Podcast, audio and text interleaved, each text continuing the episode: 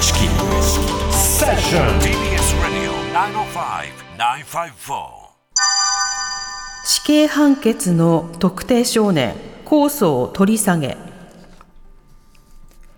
2021年10月甲府市の夫婦が殺害され自宅が放火された事件の裁判で死刑を言い渡された事件当時19歳の被告が今日までに東京地裁への控訴を取り下げこれにより死刑が確定しました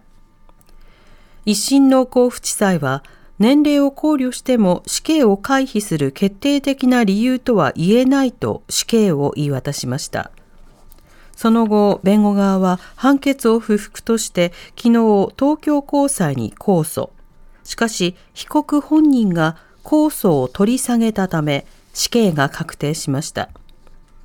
事件当時被告は19歳で、改正少年法に基づき、検察が特定少年として実名を公表した全国初のケースで、また特定少年へ死刑判決が言い渡された初めてのケースでもありました。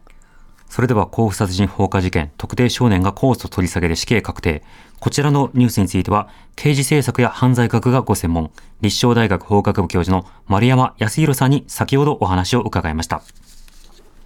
丸山さんこんばんは。こんばんは。よろしくお願いしますお。願いします。さて、今回、あの、甲府殺人放火事件において特定少年控訴取り下げで死刑確定となりました。このニュースについては丸山さんどう考えてますか、これはちょっと、あの、まあ、本人がですね、あのメディアで見る限りですけども、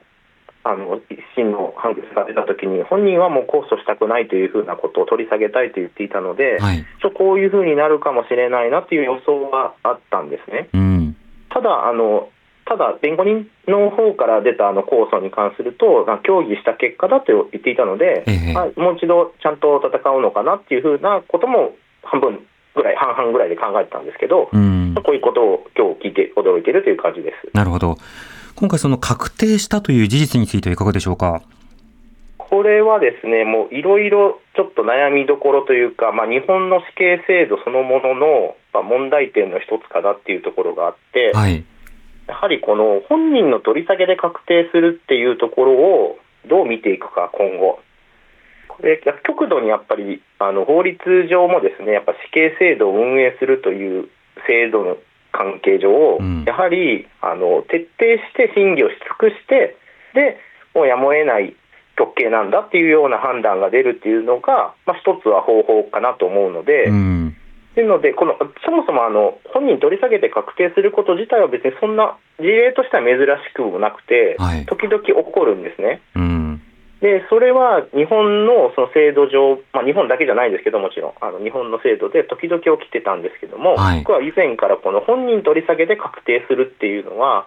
死刑制度を維持するのにちょっと心配だなっていう点は考えてました。ああ、確かに外から見ると、それがあの事実を認めたから、まあ、確定取り下げということになるのか、あの、より裁判が継続することを、まあ、望まない理由が何かあるのか、それとも心が折れたりして、司法を信頼せずに取り下げになったのか、その理由は外からは確かにわからないですよね。そうなんですよ。それがですね、あのやっぱりこの極度なこの特殊な状況にいるので、うん。でまたこう一人でこう考えたり悩んだりする時間も多いと思うので、はい。その時だけ例えば鬱になっているとか、うん。あとはやっぱりこう逮捕されてからずっと自分の話を聞いてくれるっていうのはやっぱ弁護人以外は基本的にはなくてひたすら非難されますよね。はい。でまあ大きな事件を起こしているのでそういった非難が集まるってことはまあそれはお一生起こりうることなんですけども、うん。ただあのやっぱりこう誰も何も話を聞いてくれないとかもしくはまたあ、まあ、これはこの事件でっていうよりは一般論ですけども、はい。あのやっぱりこう心が折れてるっていうこともありえますし、うん。本当のことはもう黙ってもうこれでいいんですって言ってる場合もあるしうん。うん。でやはりあの過去の事例とかって、まあ、図書とかではもう死刑でいいですっていうようなもうそもそも戦うことを諦めてるような事例もあったりしますし。ええなんていうのか、もう事件もそのものもそうですし、それまでの生い立ちとか、それまでの生活とか、いろんなことにおいても、自分はいいんですっていうようなことを言ってしまうパターンもあるので、うん。それを徹底して審議はし尽くしたかどうかっていうところが、やっぱり心配になる事例もあるってことですね。なるほど。また、あの、さらにその死刑制度そのものについても、まあ、論点がいくつかあると思います、思うんですが、丸山さん、はいこちらはいかがでしょうか？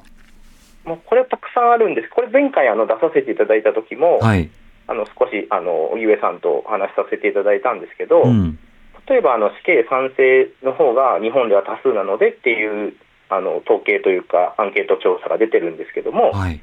その結果自体は本当にそれでいいのかっていうことも前、ね、こちらでお話しさせていただいたんですけど、うんそのその前提となるときに、前のお話ではあの、いろんな制度を知れば知るほど、まあ少なくとも分からない、一概に言えないと言って悩む人が多いっていう話をここでさせていただいたんですね。はい。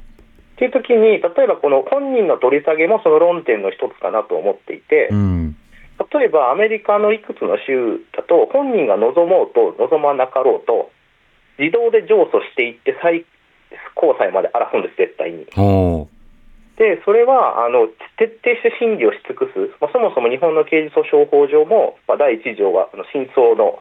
あのを明らかにするっていうことなので、うん。ことは本人がどうっていう話ではなくて、真実を明らかにしていくっていうことがまず重要ですし、はい。で徹底して調べると、実はこういう問題があったんだとか、あとはよくあるあの冤罪論っていうのは、犯人じゃなかったのに犯人にしてしまったらどうするんだっていうのがよくある、昔から言う冤罪論なんですけど、うん。もう一個重要な冤罪論っていうのがあって、これ、量刑の冤罪もあるんですね。はい。とすると、その事実認定としては、もうこれをやった事件が起きて、犯人はこの人だっていうことが事実で判明したとして、まあ、裁判でですけども、もちろんあの神様じゃないので、裁判で判明した後に、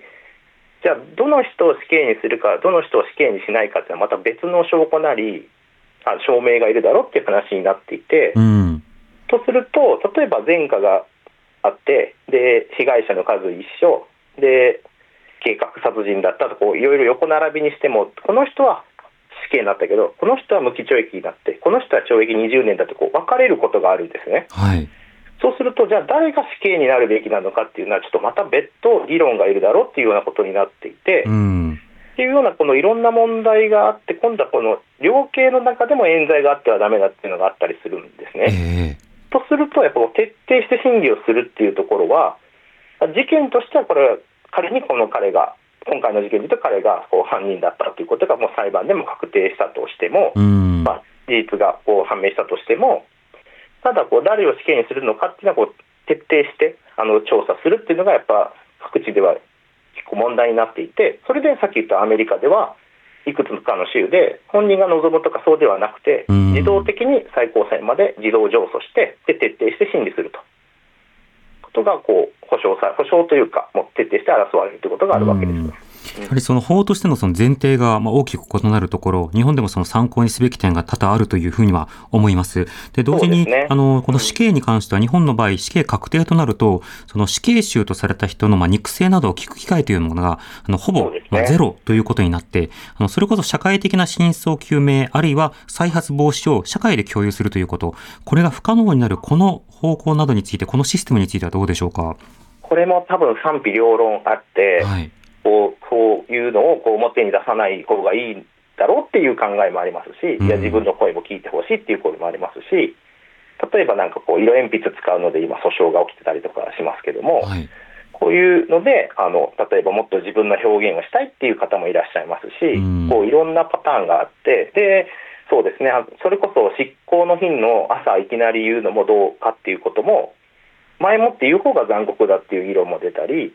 いや前もってわからないことの方が残酷だっていうようなこう議論もあってうんこれがただそう完全に今荻上さんおっしゃった通りこうブラックボックスでよくわからないままやられているっていうよりははい。じゃあこういう問題があるのでじゃあ皆さんどう考えますかとかうん。じゃあ本人たちはこういうふうに訴訟を起こしているのをご存知ですかとか、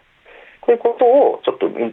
みんなで議論した方がいいとは思いますね。そうですね。また法務大臣がある日突然死刑のサインを、あの、連続で行うというようなこともあったりするなど、運用面の課題があるなど、この死刑制度をなかなか真正面から議論される機会が少なくなってはいますが、むしろその不透明さについてもっと着目してほしいですね。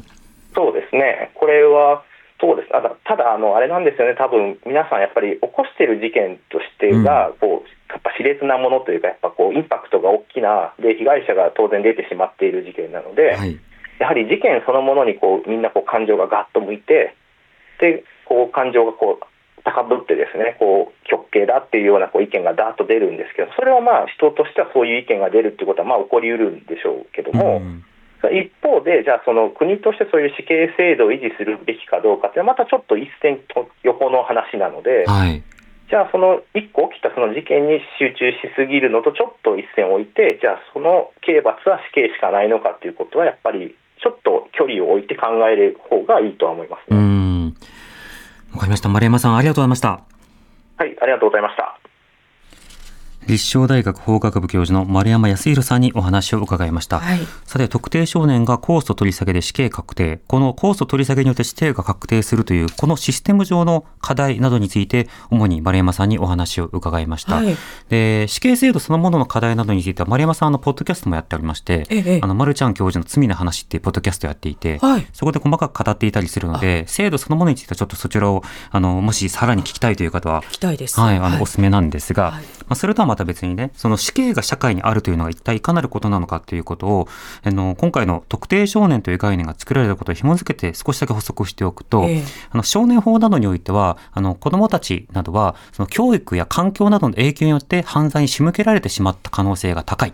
なので、そうしての環境を作り直すことによって、えーまあ、再犯などをしないようにして社会に戻していきましょうという、まあ、そうした前提で法律が作られていますと。はい。ただし、その成人になった場合は、それは犯罪を行うもう主体になったのだ。本人が選んだ行為なのだから、その行為に見合った罪を償うべきだ。まあ、量量刑がそれに見合ったものであるべきだというふうに発想が変わるわけですよ。うん。で、今回特定少年ということで、その年齢がよりこう引き下げられる格好で、成人並みのこう責任が追及されるようなことになった。まあ、ざっくり言うとこういったことがあったんですが、あの、そうなってくるとどうなるかというと、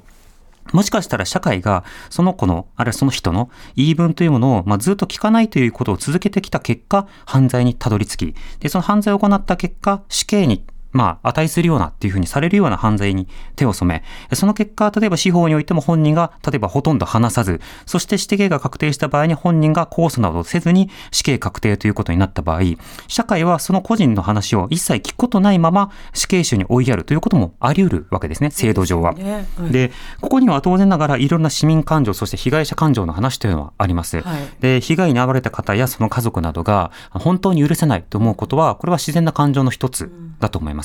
ただ一方でそれに対してどういった量刑をつけるかというのは別で、量刑というのは感情に比して与えられるものではないんですね。というのは、例えば我々いろんなニュースを日頃見ますが、はい何かの、例えばあの窃盗などについて、同情的な反応をして無罪にしてほしい、みたいなことを言う時だってあるし、一方で一見すると警備のように見えるかもしれないけども、その人がとても憎たらしいので、この世からいなくなってほしいって思うようなことがある。私たちの感情とかっていうのはそういうふうに揺れ動くものだったりしますよね。で、その中でどういった量刑を提示していくのかということになった場面において、この死刑というのはいろんなその課題というものがある。とりわけ日本の死刑制度の場合ですと、死刑囚になったその当事者の声というものをほとんど聞くことがなくなるとそうなんですよね。いうことになるわけですね。そしてその試験運用などについても相当程度ブラックボックスになっており、政治的な道具に使うということもできてしまう。わけですね。で、なおかつその死刑制度というものは場合によっては今なお死刑囚とされている人でも冤罪だったということが発覚している事例いくついくつかありますけれども、はい。そうしたその検察側や司法が適切に判断しない場合というものもあったりはい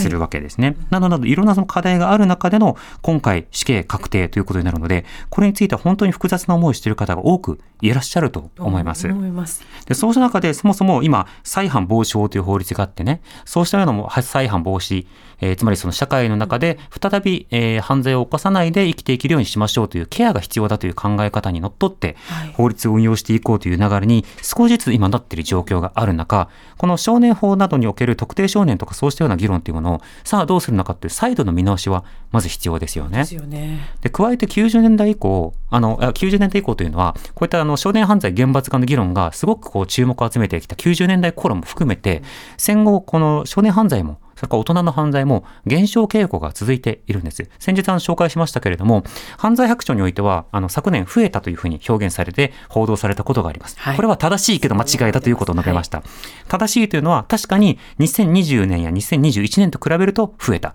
しかしこの2年間というのはコロナの影響などによってぐっと犯罪が減ったタイミングだって、その頃と比べたら増えたんだけど、2019年と比べると減ってるので、減少トレンドであるということは変わっていないわけですね。つまりより犯罪が起きにくいような社会になっているということです。となると、犯罪がより起こりにくいような社会、あるいは犯罪をしなくていい社会、あるいは犯罪なども含めていろんな情緒がコントロールできないような人というのも、もちろんいるんだけれども、それは多様な情緒の持ち主がいる中で、はいそこに対して教育やケアがサポートしきれてないという、そっちの話があるわけですね。となると、法システムとして死刑をどうするかという話だけでなく、そうした加害を誰もがしなくて済む社会をどう作るのか、これを合わせて考えるということが当然必要となってくる。だから死刑論議には必ず死刑に行く前の段階で何ができたのかっていう議論をセットでしなくてはいけないということは強調しておきたいと思います。TBS Radio 上チキ